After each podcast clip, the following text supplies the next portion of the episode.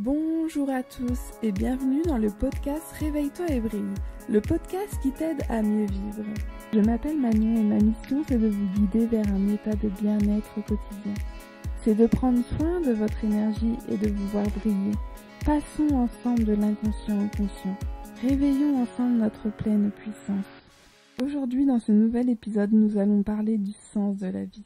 Vous vous êtes déjà réveillé un matin en vous demandant quel était le sens de votre vie, qu'est-ce qui comptait réellement pour vous et pourquoi ce sentiment de vide au fond de vous?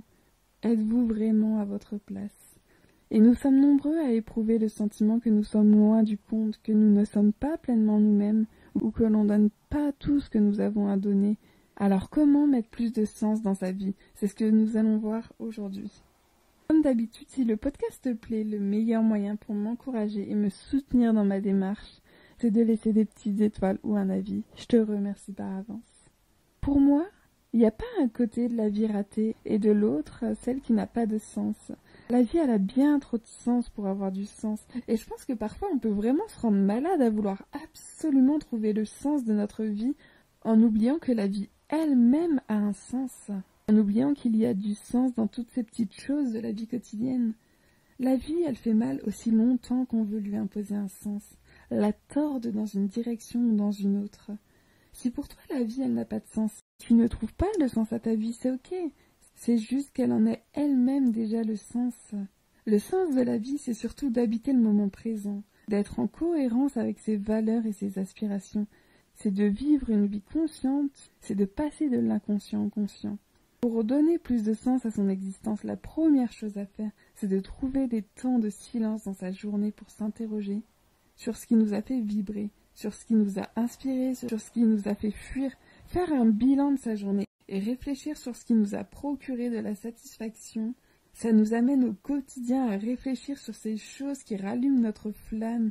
Par exemple, est-ce que c'est des rencontres, est-ce que c'est des activités qui nourrissent, qui stimulent? Si on accepte une vie au jour le jour sans direction, alors on cherche des petits bonheurs par-ci, par-là, sans rien chercher d'autre qu'un peu de plaisir chaque jour. Et c'est peut-être ça justement le sens de la vie. L'important ce n'est pas ce que nous attendons de la vie, c'est ce que nous apportons à la vie.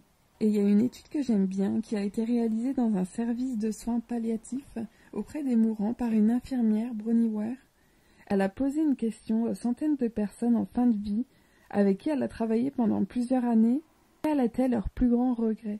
Qu'est-ce qui permettait de donner vraiment un sens à sa vie? Et le top 5 des réponses, c'était n'avoir pas vécu la vie qu'elles voulaient vraiment, ne pas avoir assez dit à leurs proches qu'ils les aimaient, avoir trop travaillé, avoir perdu de vue certains proches et ne pas avoir fait ce qui pouvait les rendre heureux.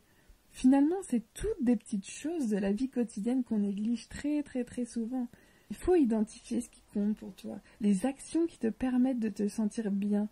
Et comme on dit, ça peut être juste des petites choses, parce que ça te permettra de trouver ce que tu aimes être et de ressentir ce que tu aimes ressentir. Tu te sentiras plus en cohérence avec toi-même et tu arriveras donc à trouver plus de sens à ta vie.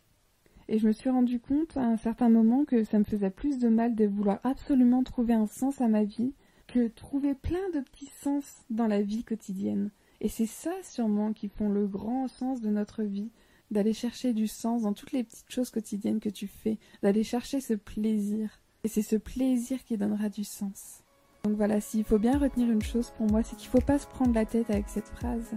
C'est qu'il ne faut pas se tuer à trouver un sens à sa vie. Parce que des fois, ça nous fait plus de mal à, chercher le sens de sa vie que la vivre en elle-même. C'est la fin du onzième épisode. Et si tu écoutes ce message, c'est que tu es resté jusqu'au bout, alors merci à toi. Et cette semaine, j'aimerais remercier Philippe pour son petit message. Merci pour tes douces paroles et tes conseils qui me sont très précieux. Je me régale à t'écouter. C'est trop mignon. Bah merci beaucoup. Merci, merci. Ça me touche beaucoup. Merci. Et comme d'habitude, s'il y a un sujet que tu aimerais que j'aborde en particulier, n'hésite pas à venir me le dire sur Instagram. Ça me fait énormément plaisir d'avoir vos retours. Je vous dis à la semaine prochaine pour un tout nouvel épisode. Prenez soin de vous. Ne vous prenez pas la tête à chercher absolument le sens de votre vie. Vous en êtes déjà le sens. Je vous embrasse, je vous fais plein de bisous et à très vite.